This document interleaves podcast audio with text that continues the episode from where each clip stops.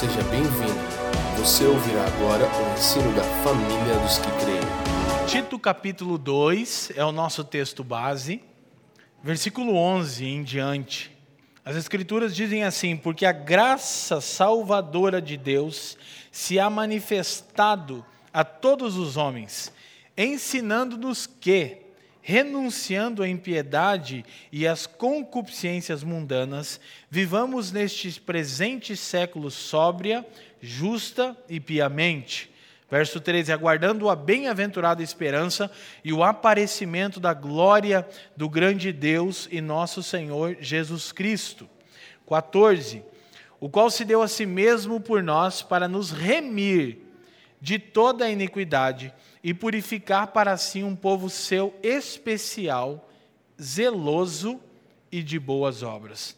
Oremos, Pai, te damos graças pela sua bondade, te damos graças pelo seu filho, uma vez mais, sempre que nos reunimos, nos reunimos em resposta à sua convocação e nos reunimos conscientes que não podemos cumprir as exigências da sua aliança, mas que seu filho encarnou tornando-se o cumprimento e nos transferindo esse legado, a fim de que possamos nos apresentar diante de você. Então, especialmente, Pai, nós te damos graças por Jesus Cristo. Nós não queremos jamais deixar de celebrar tão gloriosa obra redentora e que o nosso dia a dia, os nossos afazeres é, mais ordinários sejam todos carregados dessa gratidão, dessa compreensão de que somos salvos exclusivamente pela obra redentora do Seu Filho eu quero te pedir que o seu Espírito é, me ajude e me capacite a comunicar as Escrituras, a fim de que seja um motivo de edificação, a fim de que seja, Senhor, proclamação de salvação para aqueles que precisam, correção, instrução e encorajamento também para o seu povo em todos os aspectos. Nós oramos e fazemos isso por intermédio do seu Filho. Amém e amém. Gente, então, na semana passada que nós retornamos, nós, na verdade, eu tinha o intuito de expor é, esses quatro versículos de uma maneira mais pragmática, assim por dizer, mas quem estava conosco viu que nós acabamos entrando profundamente em alguns desdobramentos do texto, e depois eu me dei conta que, na verdade, eu preparei o sermão para a semana passada, mas ele é para o mês todo, porque eu preciso de quatro domingos para falar o que eu gostaria de falar semana passada. Então, nós vamos dar sequência naquilo que compartilhamos. Se você não esteve na semana passada, essas palavras já estão disponíveis nas plataformas digitais é, da família dos que creem. Tanto é, no Spotify, podcast, no YouTube, está tudo disponível lá para você poder conectar. E o tema que nós estamos conversando e compartilhando é vida cristã coerente. Então há um peso no nosso coração nesse tempo por falarmos da necessidade de coerência na vida cristã como um todo. E para isso, na verdade, eu queria ter uma ênfase mais específica no texto, mas acredito que impelido pelo Espírito, encorajado também pelos meus irmãos, é, vi que podemos destrinchar e desdobrar muitas coisas aqui. Mas basicamente o meu, o meu o meu peso no coração era por mostrar como a graça educa para a vida. Eu amo a expressão quando Paulo diz ensinando-nos que a graça de Deus se manifestou salvadora ensinando-nos. Então a graça é didática, a graça é pedagógica e eu vou falar disso mais acertadamente na próxima semana. E eu observei com vocês quatro razões básicas pela qual a graça de Deus se manifestou. Essas quatro razões foram: primeira razão pela qual a graça de Deus se manifesta, revelar a vontade de Deus e os atributos do seu caráter. Então, essa é a primeira razão pela qual Deus torna a sua graça manifesta entre os homens, para revelar a sua vontade, bem como os atributos do seu caráter. A segunda razão, que é o tema que vamos trabalhar hoje, é salvar os eleitos de Deus. Então, a segunda razão pela qual a graça se manifesta é para salvar os eleitos de Deus. A terceira razão é educar para a vida. Então a graça não apenas nos salva, mas a graça nos ensina, a graça nos educa. E eu disse que essa era a pauta que eu pensei que trabalharia apenas essa. E por último, tudo à luz do texto, é, a quarta razão pela qual a graça se manifesta é para produzir esperança. Então, na próxima semana e na última de outubro, nós vamos trabalhar graça que educa para a vida e graça que produz esperança. Hoje, graça que salva os eleitos de Deus. Então, só para refrescar um pouquinho a nossa memória, eu disse que é importante entendermos que a graça não é algo é, abstrato. É possível nós falarmos da graça é, sem entender que a graça é a revelação de quem Deus é. A graça virou até uma coisa esquisita entre os evangélicos, eu não vou perder meu tempo com isso, mas a graça virou até um ídolo, é um negócio esquisito, assim, não a graça de Deus, mas virou uma coisa meio estranha. As pessoas falam da graça como se ela fosse uma coisa é, assim, é, como um ídolo. Eu não vou perder tempo explicando isso, mas basicamente a graça é a manifestação tangível de Deus, seu filho. Por isso que na bênção apostólica, quando nós olhamos a epístola que Paulo escreve aos Coríntios, ele fala a graça do Filho, ou seja, graça que não é tangível não é graça. A graça de Deus é uma realidade tangível, é o seu Filho. E essa graça aplicada a nós, ela precisa ser tangível. Não tem como manifestarmos graça sem que essa graça seja tangível, seja acessível.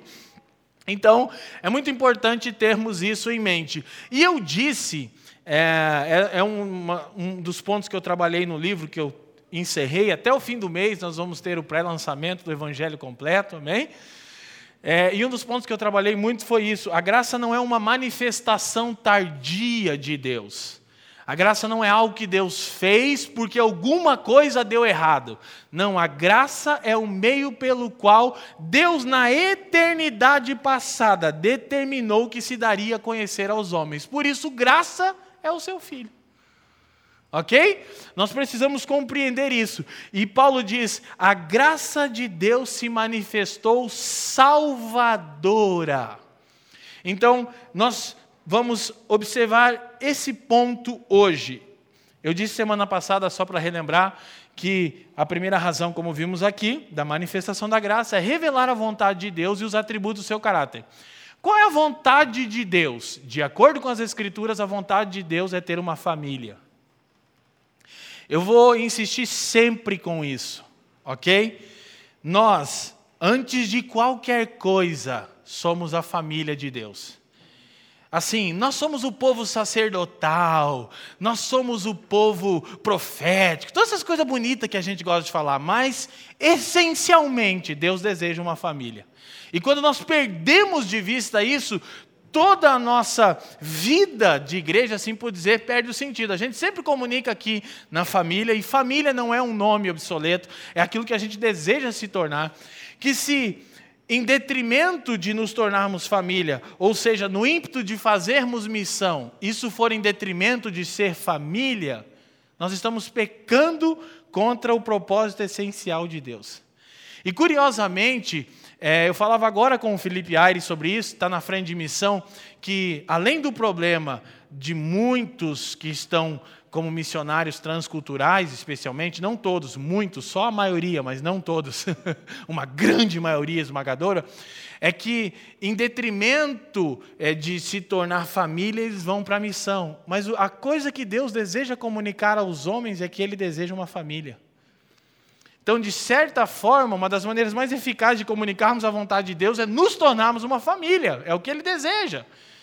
Então, a, coisa, a melhor coisa que eu posso fazer pela minha sociedade, o que, que nós podemos fazer pelo Brasil nesse momento de caos? A melhor coisa que eu posso fazer é amar a Fran e criar o bem no temor do Senhor. É a coisa mais incrível que eu posso fazer pelo Brasil, é cuidar bem da minha esposa e do meu filho. Que a gente faz ato profético, a gente joga óleo, a gente tem uns outros irmãos que fazem outras coisas também, em atos proféticos, mas enfim. Então, precisamos entender isso. Então, o nosso subtema hoje é a segunda razão pela qual a graça se manifesta. Qual? Salvar os eleitos de Deus. A graça salvífica. Eu sempre digo que há pelo menos três formas de entendermos essa manifestação da graça. A graça, ela é pedagógica, a graça é salvífica e a graça é vocacional.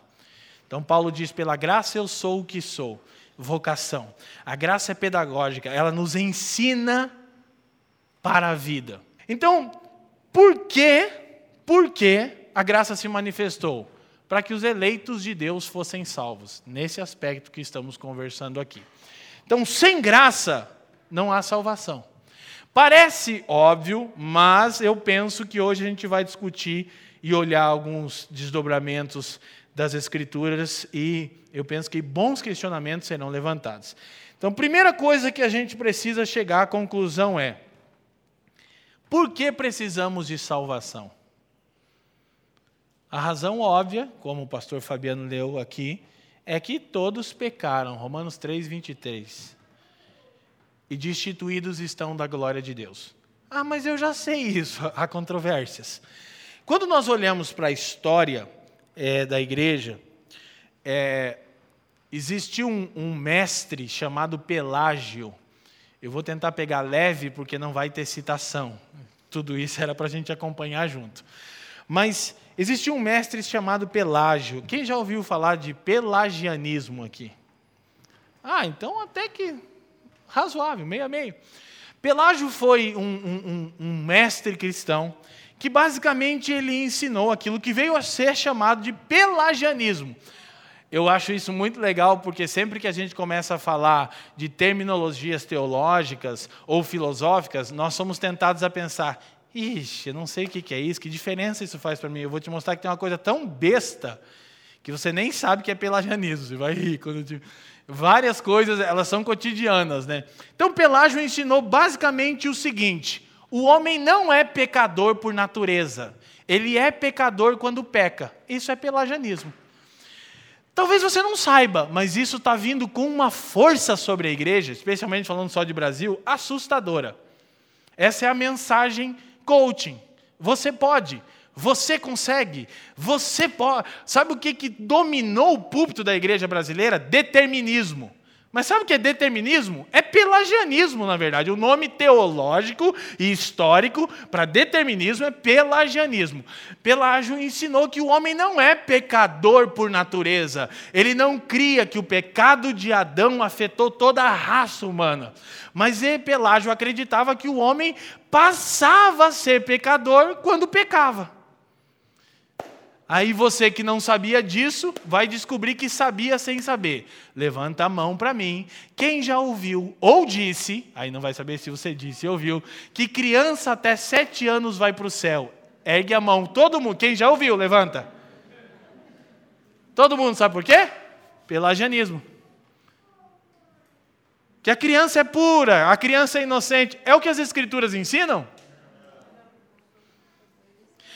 Eu vou dizer para vocês o que eu digo para minha esposa também, tá bom? Quem aqui tem um filho? Filho, filho, filha, papai, mamãe, quem é? Levanta a mão. Seu filho é desviado. Ai, mas ele é tão santo. Não, ele não é santo, ele está desviado. As escrituras dizem que a estultícia está ligada ao coração da criança, sim ou não? E por que nós cremos nesses tipos de crendices e, e fábulas? Isso é pelagianismo. Ah, mas até sete anos não tem pecado. Não. Você nasceu em pecado. Salmo 51 diz isso. Nós somos concebidos. Você lembra a constatação do salmista? Em pecado eu fui concebido. Todo mundo concorda com isso, sim ou não? Então você é agostiniano. Pronto. Agora eu vou começar a falar o que Agostinho ensinava e você vai dizer: Eu não concordo com isso, mas você está com um problema de contradição então. Todo mundo concorda que nasceu em pecado aqui, sim ou não? Então você não é pelagianista. Olha, você manja de teologia, história da igreja. Você é agostiniano. Que beleza. E não é o Agostinho da grande família. Isso não foi piada, é só uma constatação. Seria piada se eu cantasse essa família é muito unida. Então, mas eu só agora estou mostrando como que seria eu contando uma piada pregando. Então, Agostinho de Hipona, o bispo de Hipona, terceiro, quarto século, tanto ele quanto Pelágio, foi quem rebateu ferozmente a heresia pelagiana. E a heresia pelagiana foi condenada no quarto século em um encontro chamado Sínodo de Cartago. 418 eles reuniram os teólogos da igreja, estavam bem próximos dos pais da igreja, né? 400 anos. Eles se reuniram e definiram que o pelagianismo é uma heresia. O homem é sim pecador por natureza e ponto final. Então Pelágio foi expulso como herege, ok? Mas você percebe como isso é uma coisa incrível. O coaching acabaria sem o pelagianismo. Agora, escuta, só para os irmãos não serem acharem que eu sou assim tão contra o coaching, eu só não gosto assim. Meu problema com o coaching não é o aspecto de te ensinar a gerir, administrar. Podemos ter entre coaches entre nós, eu não tenho um problema com isso. Eu, na verdade, estava querendo fazer um curso de coach porque eu, é uma área da minha vida muito difícil. Assim, eu não sou um bom administrador, eu casei com a Frana, que ela faz essa parte. Só que eu não estou mais tão com vontade de fazer coach, porque agora todos os caras que eu procuro é determinismo. Então é sempre você pode, você consegue. Eu não estou com crise de identidade, não queria alguém para dizer que eu posso alguma coisa, só queria que alguém me ensinasse a gerir, a administrar. Tem como? Mas o que que vende? Vende essa falácia pelagiana. De que você é bom, você pode, mas as escrituras não dizem isso. Nós temos um mantra aqui na família, vamos lá? Lembra do nosso mantra? Eu vou começar e vocês terminam. Não é que sejamos ruins. Vamos em ordem que os irmãos de fora não entenderam. Não é que sejamos ruins. Não é que você seja ruim, você é pior do que pensa. É isso que as Escrituras ensinam. Então você não pode, você não consegue. João 15, 5, Jesus disse: Sem mim, nada podeis fazer. Os coaches ficam desempregados com João 15, 5. Perderam o emprego agora. E não disse Senhor, né? Poderia dizer o nome de alguns coaches famosos aqui, né? Tem, não, e, e é, pelo menos nos diverte, né? Porque serve para a gente dar risada. Tem uns, os coach crentes são os piores ainda, que eles são pelagiano total. Mas, isto posto, então, isso era o pensamento pelagiano, ok? A implicação de tais pensamentos produziu a ideia de que era possível o homem corrigir, corrigir seus próprios caminhos sem graça obtendo assim a salvação. Então, se o homem não é pecador por natureza, ele só se torna pecador quando peca, se ele se esforçar, ele pode obter a salvação por si mesmo. Isso é só o espírito do anticristo, assim. E isso foi condenado como heresia, como eu já mencionei para vocês, e a história se seguiu, e posterior a isso, posterior a isso, um, um monge chamado João Cassiano, ele tentou fazer uma síntese do pensamento de Pelágio e de Agostinho de Hipona, dentro da dialética de Hegel, né? Tese, antítese, síntese. O que é a síntese? É o raciocínio somado com a tese e com a antítese. O problema é que o evangelho, ele não pode ser uma síntese de nada. Não há como você retirar qualquer parte do evangelho sem que você perca o evangelho por completo. Portanto, eu constato uma coisa: a maior parte daquilo que é pregado nos púlpitos da igreja brasileira não é evangelho, é síntese e por isso não tem poder para salvar. Paulo diz que o Evangelho é o poder de Deus. O Evangelho não tem poder, ele é poder. Só tem uma maneira de destituir o Evangelho de poder. Qual? Fazer dele uma síntese. Então você pega um pensamento, tanto quando você está batendo nessas falácias coaches, a tendência é você pensar, ah, mas não é de todo ruim. Daí você tenta fazer o quê? Então eu vou conciliar isso com isso. Se você tira qualquer parte do evangelho, você perde o evangelho todo. Então, João Cassiano tentou amenizar a questão. Ele foi o pai do que passou a ser chamado semi-pelagianismo. que, que é o semi-pelagianismo? Pelágio diz que o homem não era pecador por natureza, mas ele peca a partir dos seus atos. Cassiano disse: não, o homem é sim pecador por natureza. Aí todo mundo, ufa, tá certo, e aí? Mas ele não está morto em sua vontade, mas enfermo. Vou explicar. Pelágio de, é, João Cassiano disse o seguinte: não, o homem é pecador por natureza, mas o homem não está morto na sua vontade. O que, que isso tem a ver com a gente mesmo? É que João Cassiano queria dizer o seguinte: o homem, quando ouve o Evangelho, ele tem que aceitar o Evangelho. Só que Agostinho de Hipona, para confrontar Pelágio, tinha dito o seguinte: o homem, ele não apenas é pecador por natureza, herda isso de Adão, como ele está morto em delitos e ofensas, de acordo com Efésios 2. Tudo isso é respaldado pelas Escrituras, tá? Eu só estou dizendo como é que a história vem se desdobrando na história da igreja. E como isso nos influencia. Então, Efésios 2 diz que estávamos mortos em delitos e ofensa, e ele nos deu vida. Mas aí, Cassiano disse: não, mas não está morto na vontade, está morto só na sua carne. Então quer dizer que o homem tem a capacidade de escolher o bem.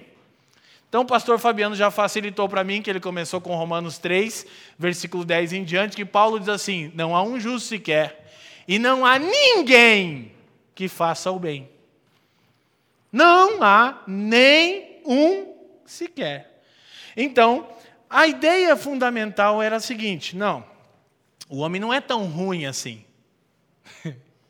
que era a ideia de João Cassiano, é o que a gente está ressaltando aqui, para que os irmãos entendam. Então, o ponto principal, ouçam isso, da argumentação semi-pelagiana, é que o homem não está plenamente morto em sua capacidade de fazer ou escolher o bem em decorrência do pecado original, mas apenas enfermo.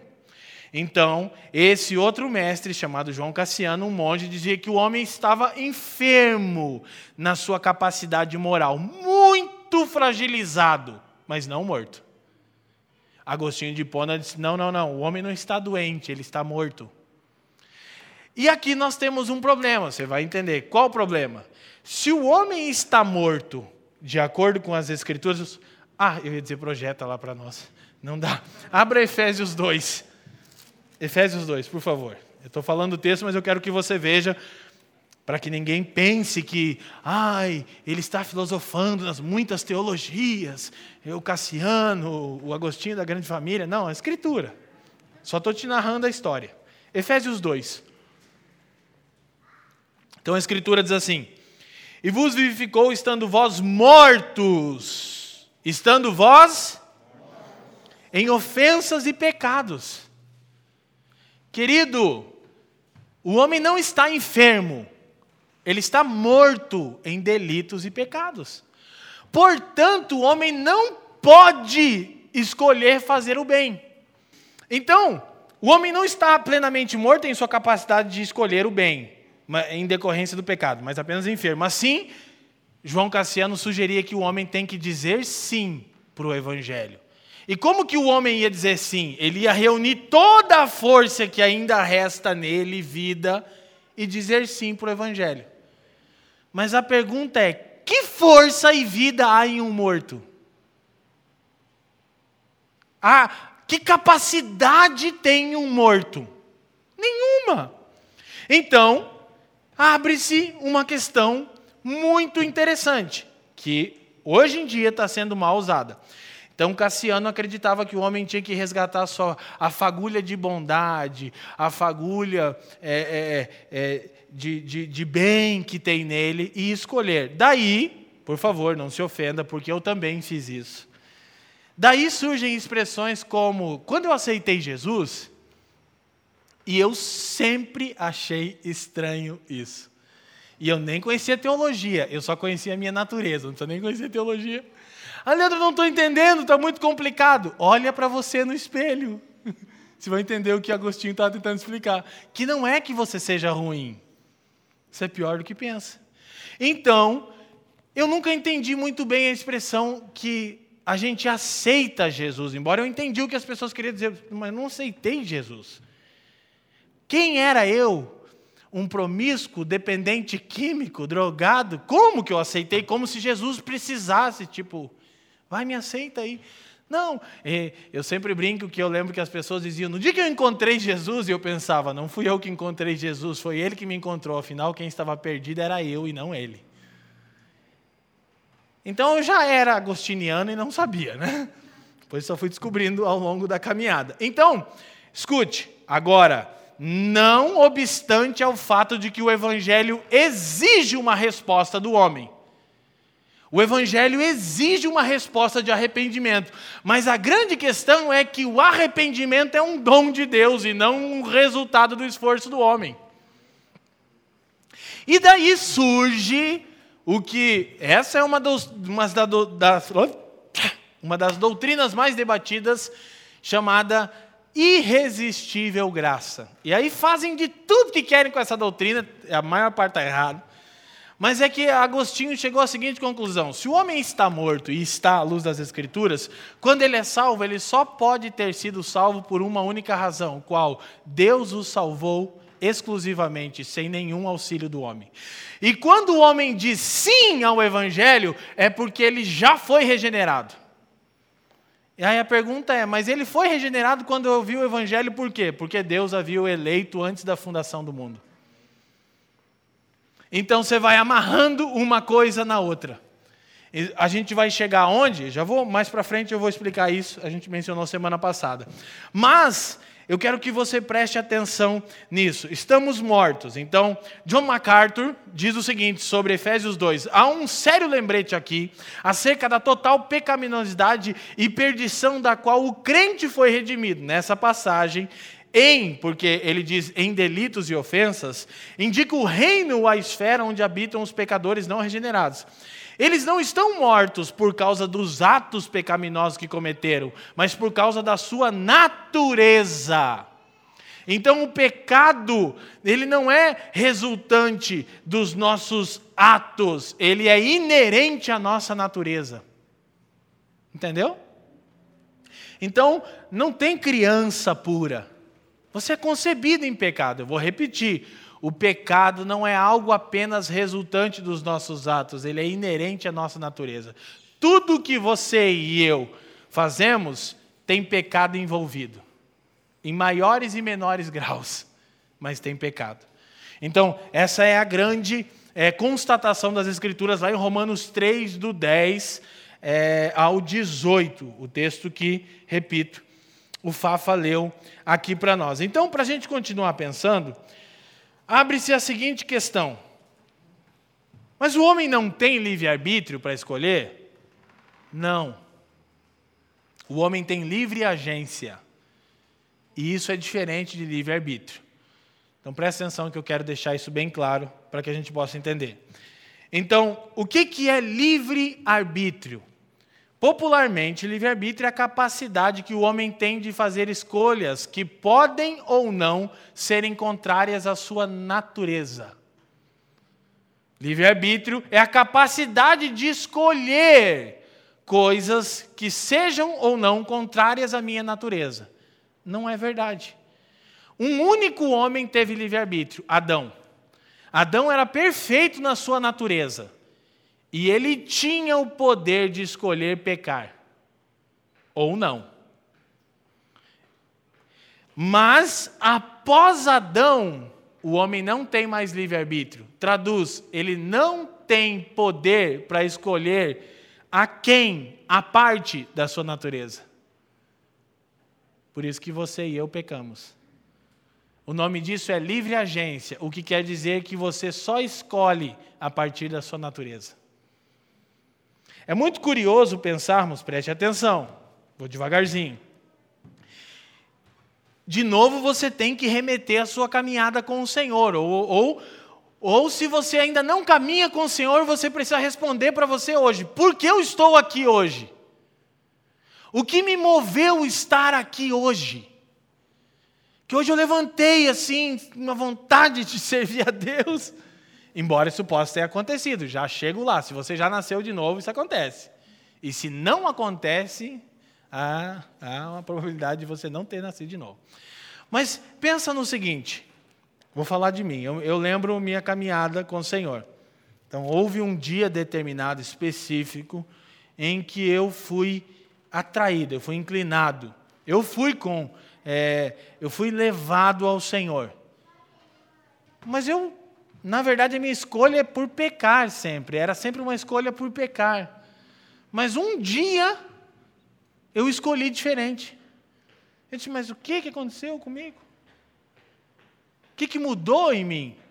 E na verdade essa é a grande questão. Essa é o fruto da é a, é a, obra da redenção. A regeneração ela acontece antes da conversão. A conversão é um processo. Então a gente precisa entender isso da seguinte maneira: o homem sem Cristo, a livre agência dele só permite ele pecar. Tudo que ele faz é pecado. Inclusive é por isso que Paulo diz que não há ninguém que faça o bem. E aí você pensa, não, mas há sim pessoas que fazem o bem. Na série Doutrinas da Graça a gente trabalhou isso bastante. Há sim pessoas que fazem o bem. Eu vejo pessoas de determinadas religiões, ou pessoas que não têm religião, religião, religião, perdão, são ateus e eles fazem o bem. Não, eles não estão fazendo o bem. Das duas, uma, tem um interesse de autopromoção por trás, ou é autojustificação. Sabe por que há muitas religiões que fazem boas obras? Porque eles estão se auto-justificando pelas obras. Ou seja, eu sei que eu sou pecador, eu sei que eu estou em dívida e só tem um jeito de eu aliviar minha consciência: fazendo bem a alguém. Então é justiça própria. Se não é justiça própria, sempre é justiça própria, mas tem vezes que é justiça própria e autopromoção. É que eu quero me promover com isso aqui. Eu quero né, exaltar a mim mesmo com isso. Então, o homem, depois da queda, ele não tem livre-arbítrio. Repito, livre-arbítrio é a capacidade de escolher a quem da sua natureza. O homem não tem essa capacidade. O homem está morto em delitos e ofensas. Agora, o homem tem livre agência. Quando ele peca, ele não peca porque Deus levou ele a pecar. O que, as pessoas entendem? Ah, então Deus é soberano e ele faz as pessoas pecarem. Não, você peca porque você é pecador e você escolhe pecar. Mas, uma vez que, que esse homem é salvo, escute, ele mesmo assim não volta a ter o livre-arbítrio, mas a livre agência dele é acrescida de uma nova realidade. Qual? A livre agência do incrédulo não é a mesma que a livre agência do crente. O incrédulo não pode escolher além da sua natureza, por isso ele só peca e tudo que ele faz é pecado. E Paulo disse: não há um justo sequer. Mas quando alguém nasce de novo, pela operação de Deus, esse alguém ganha uma nova natureza. E é isso que Paulo vai explicar em Romanos capítulo 8, é isso que Paulo vai explicar em Gálatas capítulo 5. Ele vai dizer que agora você está lidando com duas naturezas. Você tem uma natureza adâmica e você tem uma natureza divina. Agora, você pode escolher não pecar. Então, ah, os termos que são usados para isso, eu não vou aqui mas é, é mais a título de, de você, quando ouvir, entender. Os termos usados para isso sempre são monergismo e sinergismo. Duas palavrinhas gregas. Monergismo, trabalho de um. Sinergismo, trabalho de ambos, ou trabalho junto. Sempre que você ouvir monergismo, sinergismo, está falando isso. Então, Agostinho de Hipona acreditava, de acordo com as escrituras, que a salvação ela é monergística. O que quer dizer? É exclusivamente obra de Deus. O homem está morto, portanto, ele não pode escolher a Deus. Mas quando ele escolhe a Deus, escolhe por uma única razão: qual? Deus o regenerou. Então eu fui descobrir que quando eu disse sim para o Evangelho, eu já havia sido regenerado. Aí a pergunta é: e por que, que você havia sido regenerado? Porque eu havia sido eleito antes da fundação do mundo. Isso é Efésios 1,4, Romanos 8,30. O Senhor me escolheu, não fui eu que escolhi o Senhor. João 15, 15. Não foram vocês que me escolheram, mas eu escolhi a vós. E aí você não consegue fugir do Senhor. O salmista diz: Para onde irei-me da tua face? Não, eu, não, eu não posso me esconder de você, ou seja, você me atraiu. Não foi fruto da minha escolha, não foi fruto da minha bondade. Mas, escute, presta atenção. Já Cassiano, João Cassiano, semi-pelagianismo, acredita em sinergismo. Ou seja, trabalho de ambos. Que a pessoa escuta o evangelho e ela, com a sua própria vontade enferma, enfraquecida, escolhe Deus. Então é sinergismo. Deus e o homem trabalham junto na salvação. Mas volto a dizer: se o homem está morto, como é que ele trabalha com Deus? Agora, as pessoas se equivocam quando não entendem que os pais da igreja não ensinaram que é só monergismo na nossa vida. Monergismo na regeneração. Não foi você que escolheu Deus, você não fez nada, você não aceitou Jesus, Ele te salvou. Por isso, eu disse semana passada e relembro que sempre que Paulo tratava da eleição, ele fazia isso precedendo com louvor e terminando com louvor, porque ele tinha consciência que se Deus não, não houvesse o escolhido, ele não teria escolhido o Senhor. Quantas e quantas e quantas e quantas vezes eu disse e vou dizer de novo a definição que Charles Haddon Spurgeon dá de eleição. O príncipe dos pregadores. Tanto presbiterianos quanto assembleianos amam Spurgeon. Então você tem um problema. Edward também, mas Spurgeon disse o seguinte: Eu creio na doutrina da eleição, que Deus me escolheu e não eu o escolhi. Ele disse: Porque se Deus não tivesse me escolhido, certamente eu não teria feito. E Spurgeon disse: E eu creio que ele me escolheu antes do ventre de minha mãe, porque após isso, certamente ele não teria feito. Sim ou não? E ele terminava dizendo: Eu creio na doutrina da eleição, que Deus escolheu a mim e não eu escolhi, pois eu nunca encontrei em mim motivo algum que justifique ser tão amado assim. É evangelho! É só um jeito que o Spurgeon está definindo o Evangelho. Quem, quem se identifica com isso? Ou você olha para você e diz, afinal, Deus havia, Deus tinha mesmo que me amar, eu sou uma bênção. O meu coaching disse que eu sou uma bênção. É. Mas a Bíblia diz que você é ruim, amém? Não.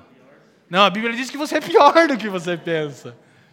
Ruim não traduz, irmão. Então, para a gente ir caminhando, aí qual é o ponto? Para explicar isso, o bispo de Hipona, Agostinho, ele tinha duas sentenças. Ele falava da condição antes da queda e da condição depois da queda. No latim, Agostinho dizia que antes da queda o homem era posse non pecare, o que significa capaz de não pecar. Antes da queda, Adão, ele era capaz de não pecar. Ele deveria ter dito não porque ele era perfeito. Ele tinha livre-arbítrio. Ok?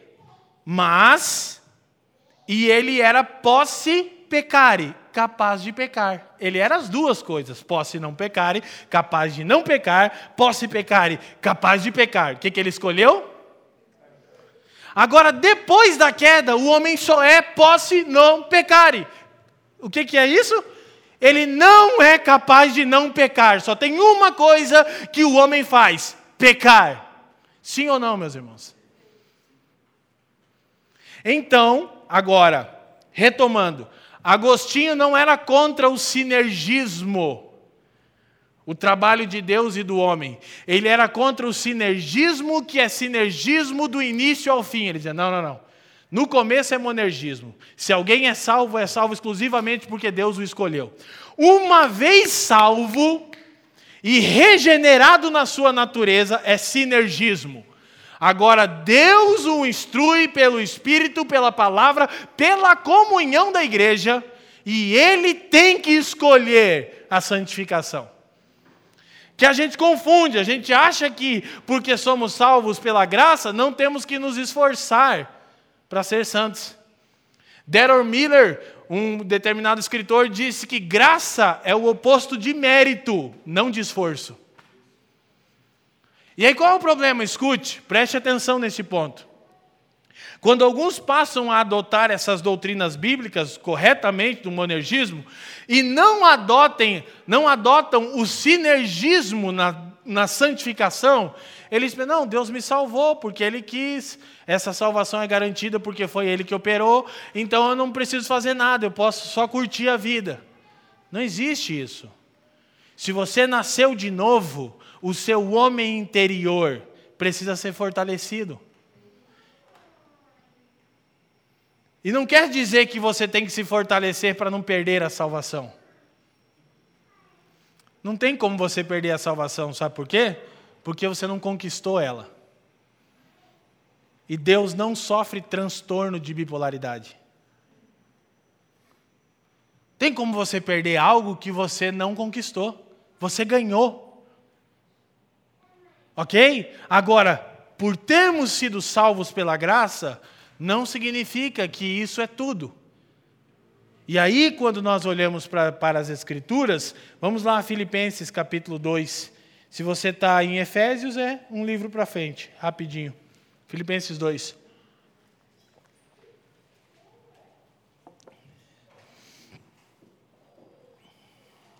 Olha o que diz o versículo 12 e 13: De sorte que, meus amados, assim como sempre obedecestes, não só na minha presença, mas muito mais agora na minha ausência, assim também, leiam para mim. Assim também desenvolvam, ponham em ação, levem a cabo a salvação de vocês. Então você percebe o seguinte: há algo a ser desenvolvido na salvação. E aqui é sinergístico. É Deus trabalhando em parceria com a vontade do homem uma vez regenerado.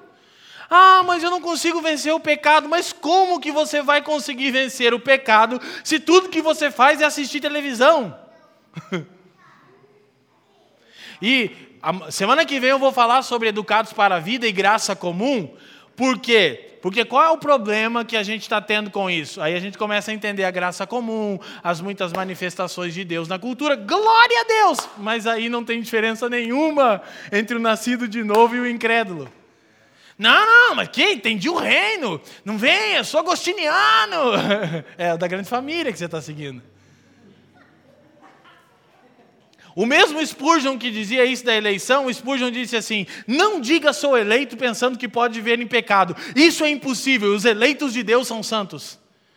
Efésios 1,4 diz que nós fomos eleitos antes da fundação do mundo. Sim. Aí ele disse: Para sermos santos. Qual é a evidência de que alguém foi eleito? A santificação. Nós sempre explicamos isso aqui. Boas obras não são uma condição para a nossa salvação, mas são a evidência dela. Alguém que nasceu de novo, naturalmente, está desenvolvendo a sua salvação. Olha o versículo 13, que você sempre tirou do contexto. Do que, que Paulo está falando? Olha o que diz o versículo: porque Deus é o que opera em vós, aleluia! Já pensa que é benção, que é conquista, vitória financeira. Deus é que opera em vós tanto o querer como o efetuar, segundo a sua boa vontade. Sabe o que Paulo está dizendo? Querido, Deus é que operou em você o querer. Quando você quis Deus, você não quis. Foi Deus que quis em você. Então Paulo está dizendo assim: let it flow. Deixa só fluir agora. Deixa o Espírito de Deus, ele opera o querer e o realizar, de acordo com a sua boa vontade. O que, que Paulo diz aos Tessalonicenses? Que a vontade de Deus é a vossa santificação, a boa vontade de Deus é que sejamos santos. Agora, querido, isso não é moralismo, mas também não é hipergraça. Eu estou vendo uma geração inteira se perder por causa da hipergraça. Por isso eu escrevi um livro que o capítulo da, sobre a graça é um outro livro. Porque não dá nada. Beleza. Leandro é religioso. Não, não é que eu sou religioso, é que você não vive igual um regenerado. E, e, a vida cristã, escute, a vida cristã tem montes de vales, cara.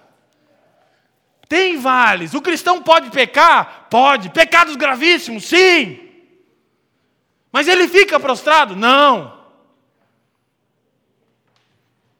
A gente peca, irmão, e tem hora que peca feio. Peca com gosto, como diz o outro, né? Sim ou não? Só que uma vez que a gente foi regenerado, Deus opera em nós o querer. Só que tem tanto entulho que você não está permitindo que o Senhor te leve a desenvolver sua salvação. Então precisamos entender isso. A gente precisa caminhar e precisa permitir que o Espírito de Deus trabalhe em nós. E aí você vai saber. Semana passada eu disse, hoje eu vou falar de novo. E vou semana que vem explicar um pouquinho mais. A graça comum, que não é a graça salvífica, ela harmoniza a nossa relação com a criação e com o próximo. O outro extremo da hipergraça é o moralismo. Tudo é pecado, tudo é do diabo. É, pode ouvir música do mundo? A vida cristã é essencialmente uma vida no espírito. Então nós temos as escrituras, claro, mas há coisas que as escrituras não se posicionam. Isso Paulo chama em Romanos 14 de questões de consciência. Sabe o que você precisa? Do espírito. Semana passada eu estava sentado com um pastor, com um pastor. Teólogo formado.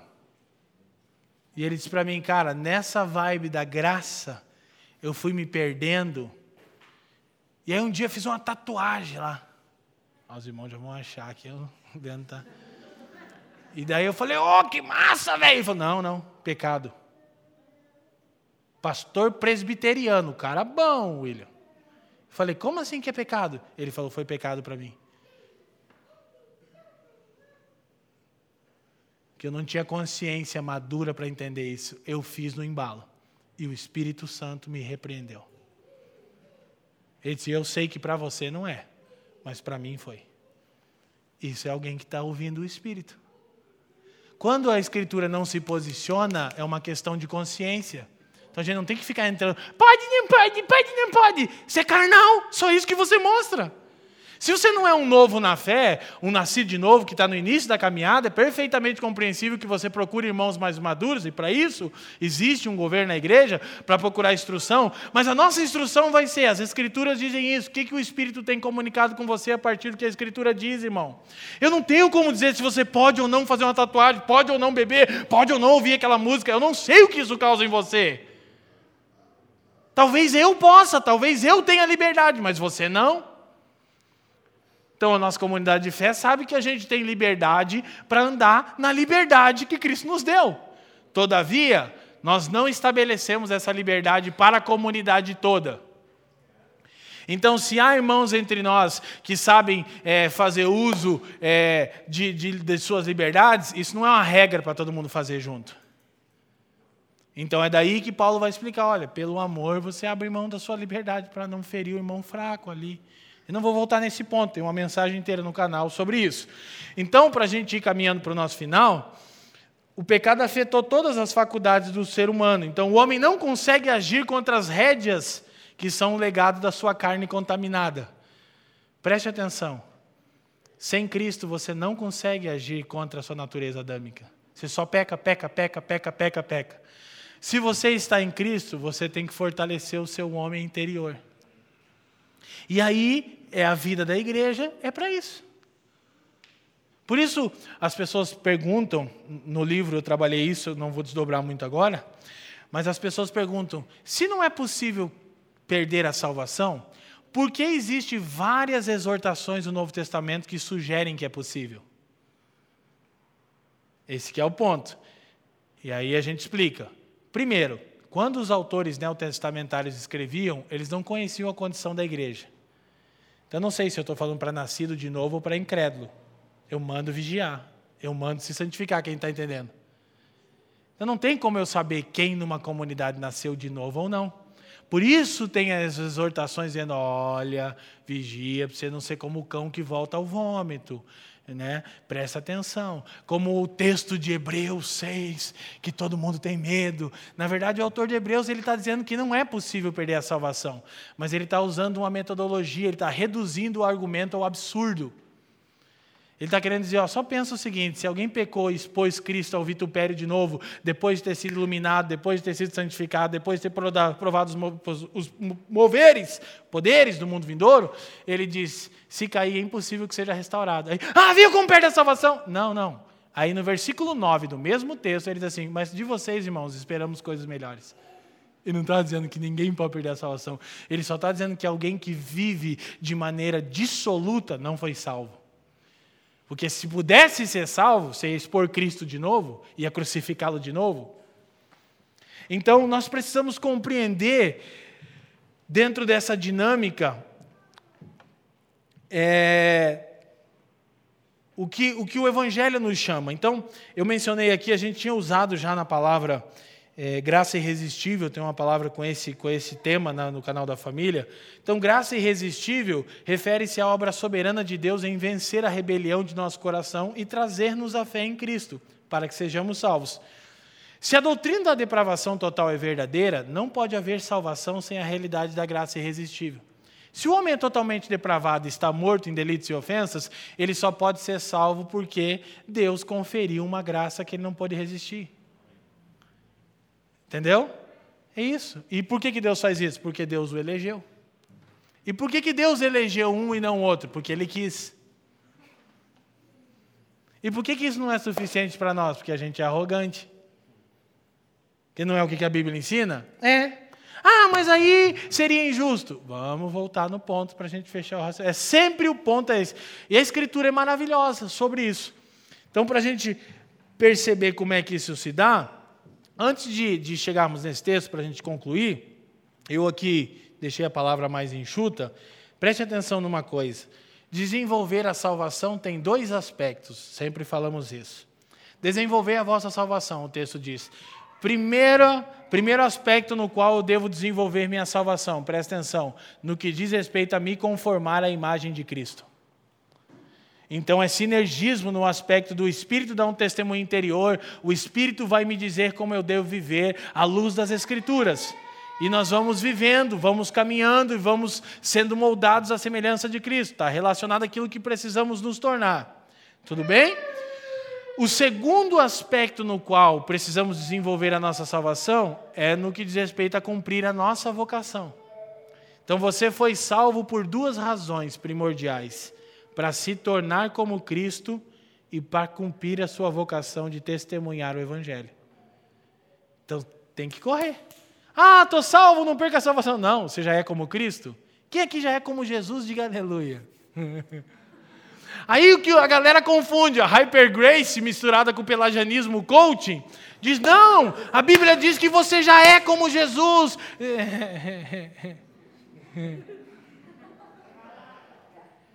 Há controvérsias, né? Está falando a respeito dessa nova natureza, mas o próprio Pedro diz que é uma semente. Ele diz: acrescentem a fé, a virtude, a virtude, o conhecimento, o conhecimento, a temperança. Eu já disse aqui que uma vez o Ben disse para mim: pai, você sabe o que é temperança por causa desse texto? E eu sei, né? Porque eu não tinha pensado assim mais profundamente. Que ele aprendeu, né? Daí eu disse: o que é, filho? Ele falou: ter temperança é temperança. É um pouquinho de cada coisa que Jesus tem. Né? Você sabia, né, pai? Claro. Seu pai, rapaz. Pensando que esses livros aqui servem para quê? Aí ele depois passou um tempo e falou: Pai, você já leu a Bíblia toda? Já? Quantas vezes? Algumas. Você já leu todos esses livros? Essa pergunta que não deve ser feita para um cara na sua biblioteca. Claro que não. Por que você tem? Porque eu preciso. Mas se você já leu a Bíblia toda, por que você lê a Bíblia todo dia de novo? Eu falei, temperança. É, mano. Precisa de mais um pouquinho de Jesus aqui. Ó. Eu entendo tanto de tempero, né, amor, que o bem gosta de banana com canela. Aí um dia a Fran estava doente e eu levantei para fazer banana com canela com ele. Botei um cominhozinho ali. Mas ele gostou. Você vê que é avivamento sem. Né, amor? Entrou com providência. Falou: O que você botou na banana dele? Eu falei: Canela. Você pegou isso aqui? Peguei. Era cominho. Mas ele gostou.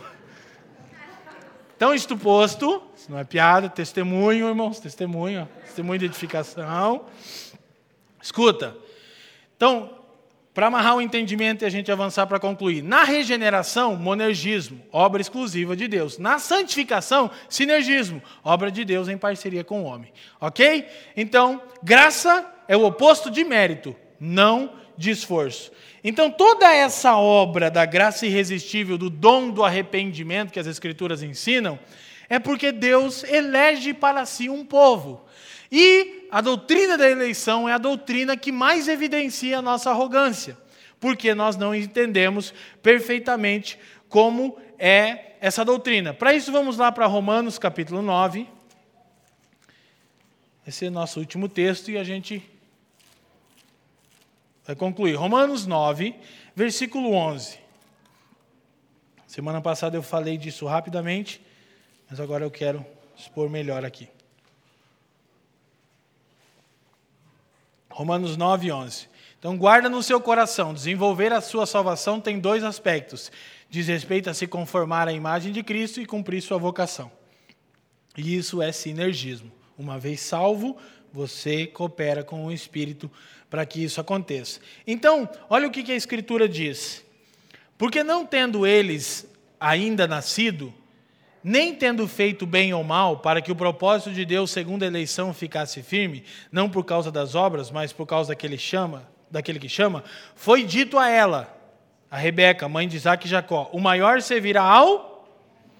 13. Como está escrito: amei a e odiei Esaú. Ok? Olha o que, que Paulo pergunta. Que diremos, pois? Leia aí para mim, querido.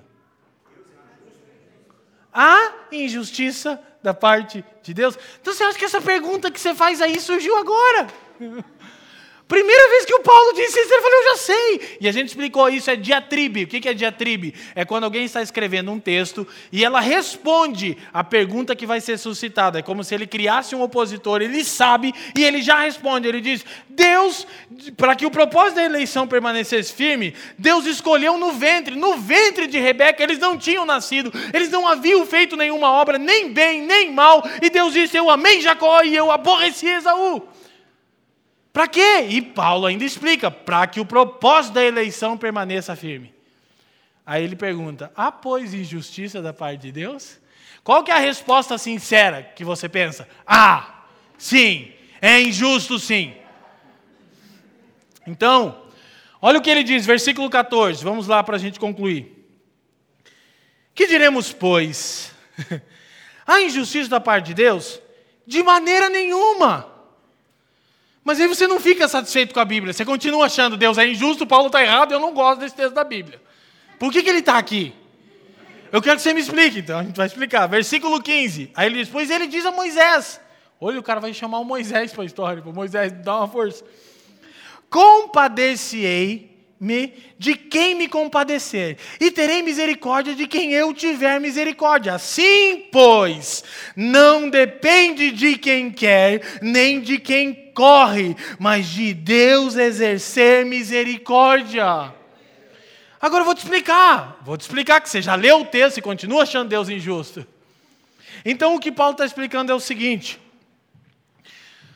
tudo aquilo que está fora da categoria justiça é não justiça. Arthur Sproul explica isso na obra sobre os tons teólogos. A gente está lendo com alguns irmãos, a gente recomenda. Eu ia expor aqui. Tudo que está fora da categoria justiça é não justiça.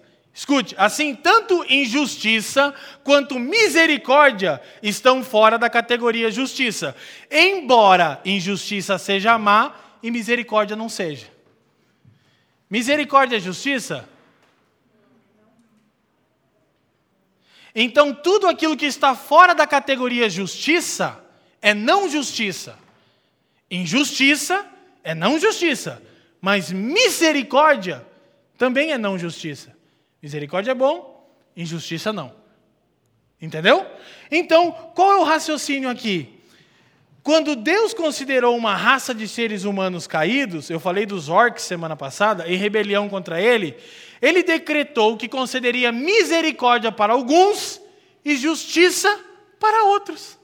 Escuta, Esaú recebeu justiça, Jacó recebeu misericórdia, nenhum deles recebeu injustiça. Então, quando um homem é punido, não é injustiça da parte de Deus. Por quê? Porque todos pecaram. Agora, quando um homem é salvo, não é mérito dele. Por quê? Porque todos pecaram. Agora escute: Deus nunca pune inocentes, mas frequentemente perdoa culpados.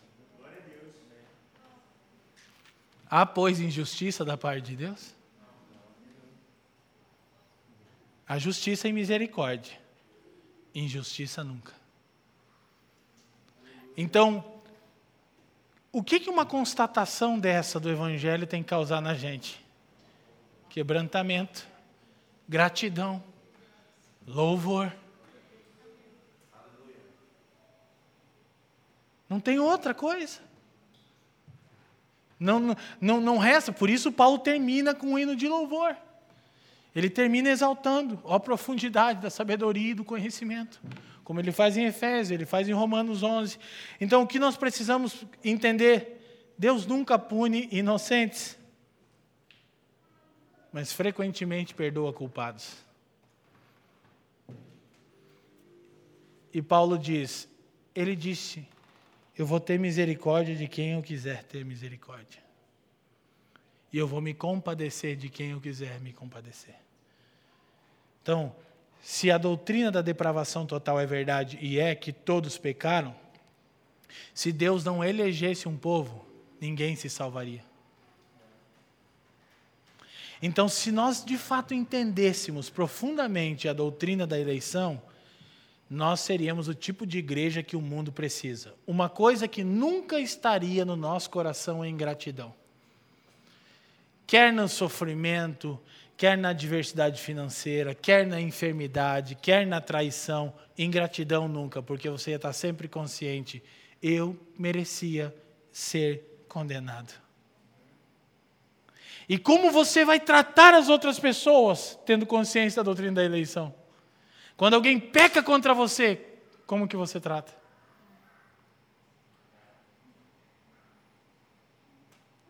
Só ofereça a ela aquilo que te foi oferecido. Então nós precisamos guardar essas verdades no coração. E esse é o objetivo da nossa salvação. Eu vou terminar e eu quero que você entenda o seguinte.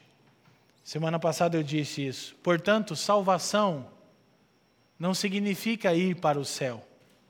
Salvação significa ser ressuscitado para uma nova vida. Então, essa é a razão pela qual a graça de Deus se manifestou para salvar aqueles a quem ele elegeu e a quem aqueles ele estendeu misericórdia. E por que devemos pregar o Evangelho? Alguém poderia perguntar. Se Deus salva quem elege, porque o mesmo Paulo diz em 1 Coríntios capítulo 1: aprove a Deus salvar por intermédio da loucura da pregação. Que Deus não é só soberano no fim, Ele é nos meios. Ele salva pela pregação do Evangelho. Por isso eu prego. E eu prego ainda mais encorajado. Por quê? Porque não depende de eu ser um bom pregador, depende de eu ser fiel à mensagem. Porque quem Deus elegeu vai responder à mensagem. Sim ou não? E isso pode demorar bastante tempo, minha mãe que diga. Mas se é do Senhor, aí Jesus disse assim, ó, cara, isso é incrível, as minhas ovelhas ouvirão a minha voz. Então não tem frieza. A eleição encoraja, tanto que um dos pregadores citados aqui, Spurgeon, só é considerado o maior pregador da história do cristianismo depois dos apóstolos. O cara que acreditava de todo o coração na eleição, que Deus salva quem ele escolhe. E por isso Spurgeon pregava, pregava. Cinco mil pessoas enchiam o templo e ele pregava, pregava, pregava para que Deus salvasse aqueles a quem Deus tinha elegido. E quando alguém se perde, se perde por responsabilidade sua, porque é duro e pecaminoso. E quando alguém é salvo, é salvo porque Deus exerceu misericórdia e quebrantou o coração. Amém? Obrigado por nos ouvir. Para mais informações, visite família dos que creem.com.